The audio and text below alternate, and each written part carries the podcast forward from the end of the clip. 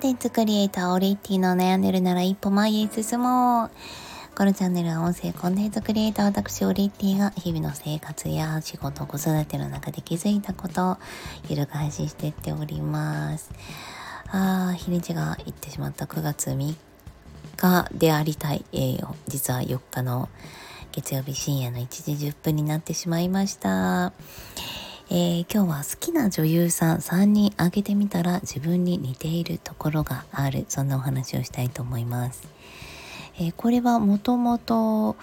ブロガーであったり今書籍もたくさん出されている小田切あさぎさんという女性の方がいらっしゃるんですがその方がワークの中で、えー、されていたことで私すごく印象的だったんですよねでじゃあ私の好きな女優さん今挙げてみると、えー、松岡真優さんそしてえー、っとあと昔朝ドラに出ていた白石優愛さんそして、えー、誰だったっけなパーフェクトワールドの、えー、妹役岡崎紗恵さんですね。結構若い人たちなんですけれどもすごく可愛くっておしゃれであの、ま、もうあ好きっていう要素がたくさんありました。で共通している好きは、えー、なんだろう。芯がある。そして、えー、演技の時にちょっと表現する、えー、あとはなんだろうな。いろんな役ができる、まあ、表現するにちょっと似てますけど。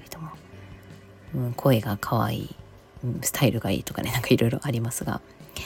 まあ実はこの自分の同性の、えー、憧れのまあ私今回女子女優さんって言いましたけど、まあ、それ以外のモデルさんとか、